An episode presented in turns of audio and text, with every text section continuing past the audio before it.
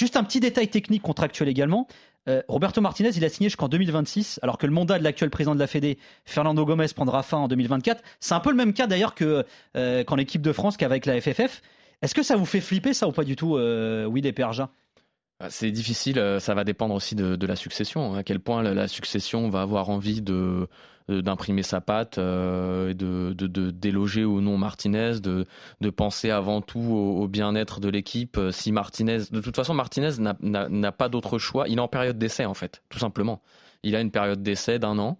Et donc, il n'a pas d'autre choix que de cartonner dès le début s'il veut être à l'abri d'un coup de Trafalgar politique qui l'évincerait de, de, la sélection euh, euh, par rapport à la nouvelle présidence. Euh, maintenant, c'est forcément, forcément risqué. Ça peut être aussi une manière de la part de Fernand Gomes de, de s'imposer à titre entre guillemets posthume.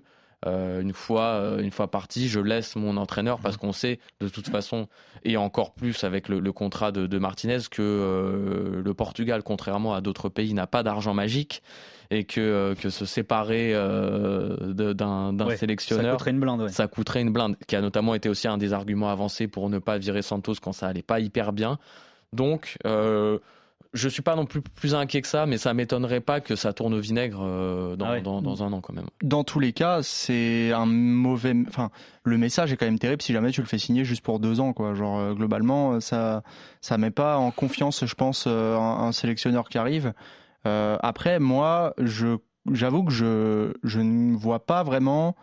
Euh, je connais pas assez bien genre euh, l'organisation dans une fédé ou quoi pour me rendre compte euh, qu'est-ce que ça change le changement de, de président de la bah, fédé. Que, imagine, imagine là, il a pas de résultat dans les deux ans qui viennent. Ouais. Bah, le, Gomez s'en va dans deux ans. Le nouveau président arrive et il va dire ouais, on a quand même un problème. Moi, je veux ramener mon sélectionneur. Après, il doit gérer les comptes aussi, c'est sûr. Mais, mais si tu veux, c'est pas son choix à lui. Oui. C'est comme un, un, nouveau président qui arrive dans un club, c'est pas son entraîneur ou un directeur sportif. Mmh, ok, je vois. Mais en revanche, alors moi, Sacha, j'ai envie de te dire, même si demain, euh, ce qui très certainement sera le cas, hein, Roberto Martinez, il est un mhm. nouveau président, c'est quand même un bon politicien, Martinez. Hein.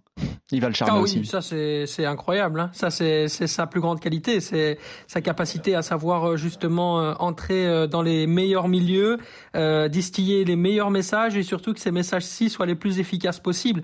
bon, moi, ça m'a pas étonné, ça m'a fait doucement rire. Je le disais en préambule dans, dans le podcast quand j'ai appris le Portugal, sachant que son avocat euh, est tout simplement membre du comité de la TFF, qui est une association internationale de management de, joueurs, euh, dont justement le, membre éminent est Georges Mendes. Et ils sont effectivement très proches avec Georges Mendes, que Roberto Martinez n'avait pas manqué d'appeler euh, lorsqu'il avait besoin justement de, je dirais de qu'on lui propose un petit peu voilà ses, services à gauche à droite. Et il a fait la même chose euh, avec Pini Zahavi lorsque lorsque c'était le moment notamment auprès de, auprès de Daniel Levy président de, de Tottenham. Donc il sait je dirais jouer avec son réseau.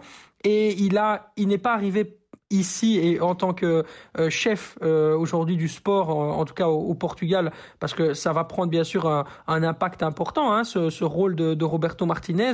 Euh, voilà, être entraîneur d'une équipe qui, qui, a quand même gagné un, euro, c'est pas n'importe quoi. Pour lui, c'est le plus bel ascenseur, ascenseur de carrière possible que d'arriver là-bas. Hmm. Il va falloir voir aussi avec quelles ambitions et surtout avec qu'est-ce qu'il aura retenu de tout ce qui s'est bien et surtout mal passé avec la Belgique pour pouvoir, euh, je dirais, passer encore une étape dans sa carrière et pour prouver aussi que c'est pas que du lobby, c'est pas que du networking, quoi. C'est pas que du réseau. Il a aussi du, talent à revendre et, et moi je l'attends en tout cas au tournant euh, à l'Euro 2024.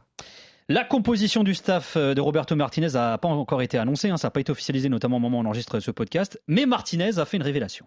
Pero sí que es verdad que me gustaría incorporar un, un ayudante portugués que tenga una carrera internacional, de, sea un, que haya sido un jugador de la selección. Alors Roberto Martinez veut intégrer un adjoint portugais qui a été un joueur de la sélection euh, portugaise. Euh, oui, les Perja, vous verriez qui comme ex-joueur de la sélection pour devenir adjoint de Martinez Est-ce qu'on pense à la même personne ou pas? Moi, je, pense, qu'on a tout le monde a pensé à la même personne. Ricardo Carvalho? Ouais, je pense qu'on je pense que c'est un candidat. Euh, enfin, alors encore une fois, c'est gratuit sur mesure. mais encore une fois, euh, on n'est jamais à l'abri des surprises avec l'équipe du Portugal. la preuve, hein, Roberto Martinez. Hein. Donc, euh, mais oui, non, mais ce serait, ça serait super. Honnêtement, euh, C'est le plus cohérent. Oui. Oh, Ricardo, on t'attend pas. Qui va nous écouter, on l'embrasse, Ricardo et Carvalho. Je dis, et je dis pas ça parce que je suis un homme d'Amarante au Portugal. Bien sûr, Amarantino, comme Delphine aussi, bien évidemment, qu'on embrasse. Et Nuno Gomes. Et Nuno Gomes, bien sûr aussi. Euh, Sacha, c'est vrai que la force de Martinez, c'est qu'il sait bien s'entourer aussi. Hein. Il a des analyses vidéo, fait, il, lui, il trimballe du monde hein, derrière lui aussi. Hein. Ah, c'était impressionnant, notamment à l'Euro 2020. Euh, il a été, euh, enfin, la Belgique a été la sélection qui a amené le plus, le staff le plus important euh, durant la, la, compétition. Il y avait 43 personnes qui accompagnaient Roberto Martinez, ah tout secteur compris. Donc c'est vraiment impressionnant. Et quand on entend parler d'un Portugais qui doit arriver pour justement lui permettre, je dirais, d'être encore mieux intégré dans, dans cette sélection et, et avoir l'odeur aussi hein, de, de la sélection portugaise, c'est très important d'avoir des, des gens autour de lui. Ça, il l'avait compris pris déjà avec la Belgique euh, et notamment le serait-ce que lors de la Coupe du Monde 2022 où, où dès la fin de carrière de Thomas Vermaelen, l'ancien défenseur central du Barça et, d'Arsenal, il l'a directement intégré en tant qu'entraîneur euh, assistant. Et puis en dehors de ça, bah, il y a toujours eu des Belges anciens internationaux euh, qu'il a récupéré ou en tout cas avec lequel il a pris euh, il a pris langue pour mieux comprendre, mieux connaître. C'est quelqu'un qui étudie énormément qui est un as du contrôle, on le disait, et qui va vraiment pouvoir, euh,